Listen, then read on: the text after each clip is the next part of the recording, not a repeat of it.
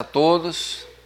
Em nossa meditação de hoje da série Aprendendo com os Desconhecidos, queremos absorver algumas verdades sobre a fé que professamos e a fé que vivemos. É possível que tenhamos crenças e valores biblicamente e teologicamente muito bem fundamentados. No entanto, muitas vezes, quando paramos para refletir sobre nossa prática cristã, parecemos que estamos longe de viver na prática aquilo que verbalmente professamos. No culto, nas orações, nos louvores, dizemos que somos totalmente entregues a Deus, dependentes de Deus, que tudo nosso pertence a Deus, que vamos nos envolver, ajudar, estender a mão a quem precisa e outras coisas. Mas na prática, nem sempre é assim.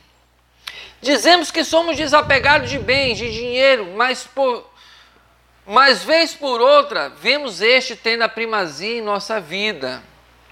Então, até que ponto a nossa vida de adoração na prática reproduz tudo aquilo que dissemos ou que dizemos liturgicamente?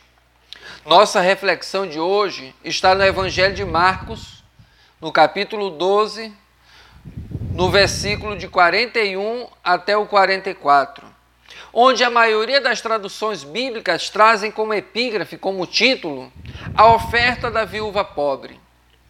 Então, trazemos como tema de hoje a grande oferta de uma pobre desconhecida. Nessa narrativa, Jesus está no Templo de Jerusalém, no lugar do culto, da adoração do povo de Israel. No capítulo anterior, ele já tinha ido ao templo, quando ele expulsou aqueles que lá comerciavam as ofertas e sacrifícios. No dia seguinte, ele retorna ao templo e tem vários embates com escribas, sacerdotes, saduceus, herodianos. Embates esse como a respeito de sua autoridade, sobre o pagamento de impostos ao governo e as ofertas a Deus, sobre a ressurreição, sobre os maiores mandamentos da lei. Ele também ensinou no templo, através de parábolas, sobre a perseguição que o Messias sofreria, ensinou sobre a preeminência do Messias sobre o rei Davi e alertou sobre a hipocrisia, arrogância e ganância dos escribas, os mestres da lei. Observe, tudo isso aconteceu no lugar do culto, no lugar da adoração. Então Jesus começa a observar a maneira como a multidão ali presente lançava o dinheiro na caixa de ofertas. E como muitos ricos depositavam altos valores. Observava também nossa ilustre desconhecida de hoje, a viúva pobre que depositou duas moedas que juntas valiam apenas 12 minutos de uma diária de trabalho daquela época. Sim, apenas aquelas duas moedas valiam apenas o equivalente a 12 minutos de um dia de trabalho daquela época. E aqui nós já podemos tirar uma lição preciosa. Jesus não somente está em todo lugar, assim como no templo, como ele observa a vida dos adoradores. Em Apocalipse capítulo 1, Jesus é aquele que está entre os castiçais, uma figura da igreja. Ele observa a maneira como o adoramos, a nossa reverência, seja quando estamos reunidos no templo, em nossa casa, ou mesmo nos nossos cultos através das lives nessas épocas. Sim, nas nossas lives durante a semana, nos cultos online, somos desafiados a termos a mesma reverência que teríamos se estivéssemos no templo. Afinal de contas, as nossas lives são os meios que estamos utilizando para adorarmos juntos ao Senhor nesse período de reclusão por conta do coronavírus. Não, não estamos desapercebidos pelo Senhor da igreja, isso é uma verdade. Ele observa também a maneira como contribuímos, quanto contribuímos e principalmente a motivação com que contribuímos. Seja patrão ou empregado, rico ou pobre, nenhum de nós e nada de nós foge aos seus olhos. Sim, Jesus viu as grandes quantidades de dinheiro que os ricos depositavam e também as duas moedinhas da viúva pobre. Temos uma outra verdade aqui.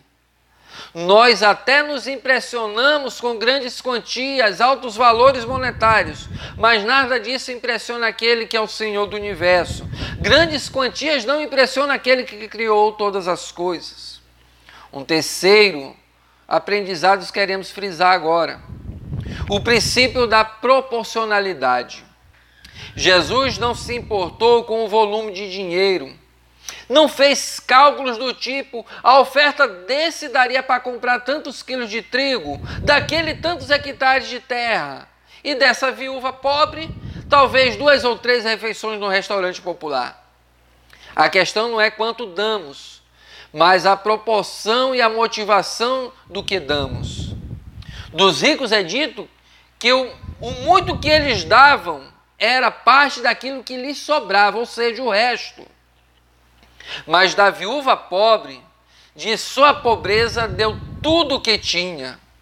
Certo estudioso e comentarista do Evangelho de Marcos diz que a oferta é qualificada por Jesus como grande ou pequena, não pela quantia depositada, mas pela quantia retida para nós mesmos.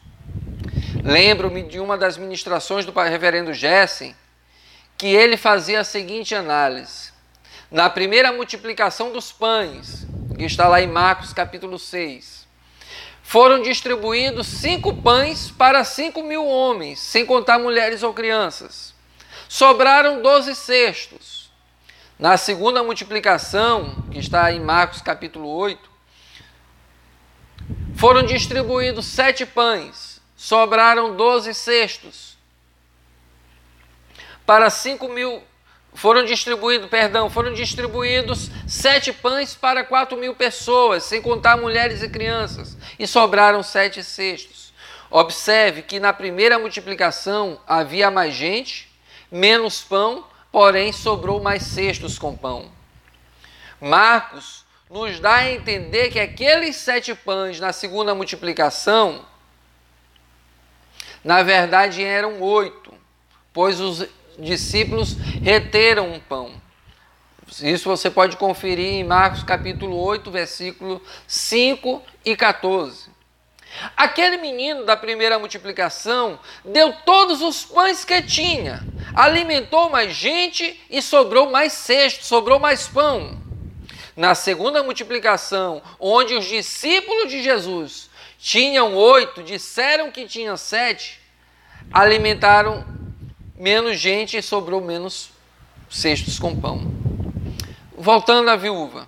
Ela ofertou mais do que todos, pois o pouco que tinha era tudo o que tinha. E com isso podemos aprender uma última lição. Os sacerdotes, escribas, fariseus, religiosos, ricos daquela época conheciam histórias sobre provisão de Deus na escassez Conheci o de cós salteado, Deuteronômio capítulo 6, versículo 5, que diz que se deve amar a Deus de todo o coração, com toda a alma e com todas as posses, ou seja, riquezas. Sabiam na teoria que deveriam confiar toda a sua vida ao Senhor seu Deus e que deveriam se entregar sem reservas a Ele, confiando na provisão divina. Sabiam na teoria o que é ter fé em Deus e confiar nele mas é aquela viúva pobre que mostra na prática o que é ter fé em Deus, que mostra na prática o que com ações demonstrar a fé que em palavras nós professamos. Ela nos ensina a adorar o Senhor com atitudes coerentes com aquilo que professamos crer. Nesse texto aprendemos que não basta ofertar ao Senhor, temos que fazê-lo com a motivação correta. Certamente já ouvimos falar de lobos vestidos de pastores, que usam esse texto para extorquir fiéis ingênuos. Absolutamente não é para isso que o escritor sagrado registrou essa passagem. Que cada vez mais o Senhor nos capacite a nos entregar a Ele, pois Ele nos sonda por inteiro e conhece o nosso coração. Que Deus e Cristo nos abençoe hoje e sempre. Amém.